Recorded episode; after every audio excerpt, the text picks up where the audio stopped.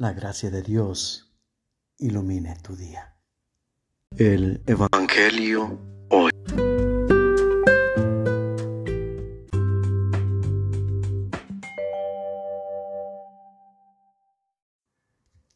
Del Santo Evangelio según San Mateo. En aquel tiempo Jesús se retiró a la comarca de Tiro y Sidón. Entonces una mujer cananea le salió al encuentro y se puso a gritar, Señor, Hijo de David, ten compasión de mí. Mi hija está terriblemente atormentada por un demonio. Jesús no le contestó una sola palabra, pero los discípulos se acercaron y le rogaban, atiéndela, porque viene gritando detrás de nosotros. Él les contestó, yo no he sido enviado sino a las ovejas descarriadas de la casa de Israel. Ella se acercó entonces a Jesús y postrada ante él le dijo, Señor, ayúdame. Le respondió, ¿no está bien quitarles el pan a los hijos para echárselo a los perritos? Pero ella replicó, es cierto, Señor pero también los perritos se comen las migajas que caen de la mesa de sus amos. Entonces Jesús le respondió, mujer, qué grande es tu fe, que se cumpla lo que deseas. Y en aquel mismo instante quedó curada su hija. Palabra del Señor.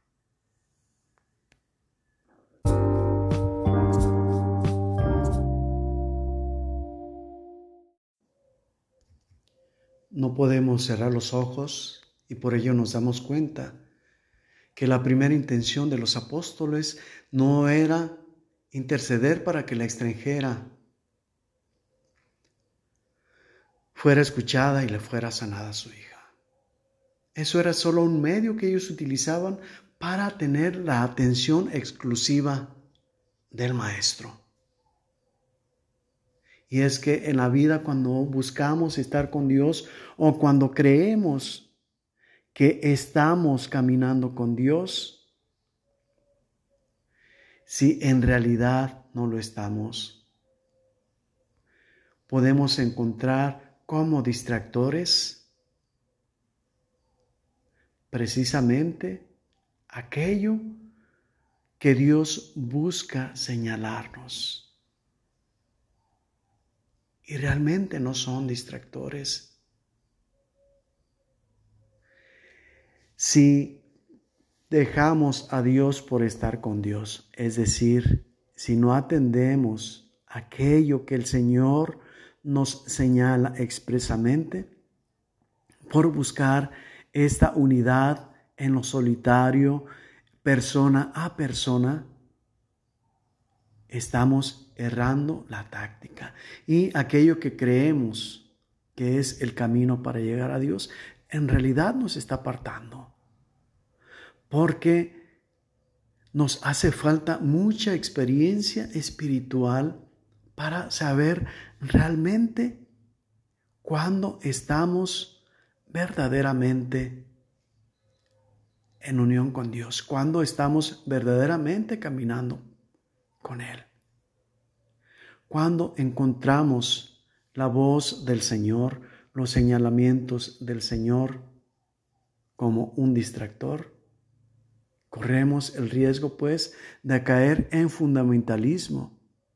Y si no nos corregimos a tiempo, podemos caer el extremo del fanatismo, creyendo estar con Dios y estar desatendiendo lo que Él nos está pidiendo.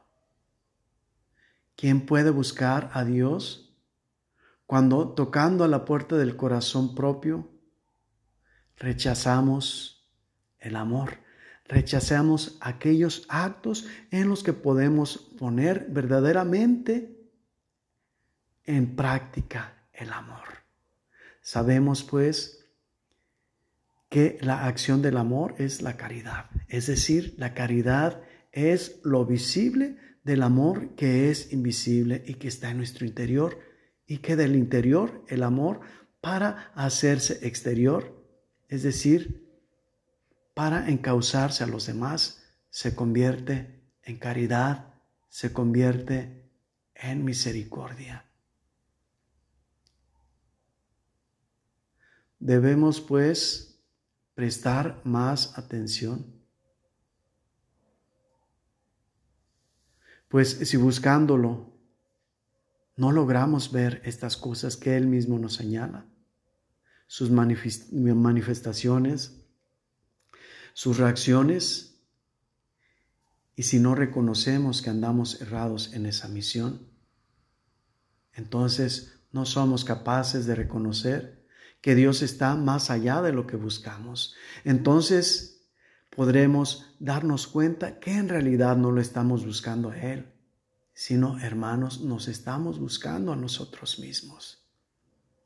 Y esto, esta actitud tiene un nombre y es grave, puesto que se nos hace invisible. Y esto se llama egocentrismo. Y el egocentrismo es lo más opuesto a Dios. Entonces, si tenemos esta actitud y creemos estar con Dios, en realidad estamos caminando en el sentido contrario. Pongamos atención a esto para no equivocar nuestros pasos, pero sobre todo para lograr que el amor que Dios deposite en nuestro corazón realmente tenga una vertiente, tenga un cauce y esto es el más necesitado. Esto es el otro.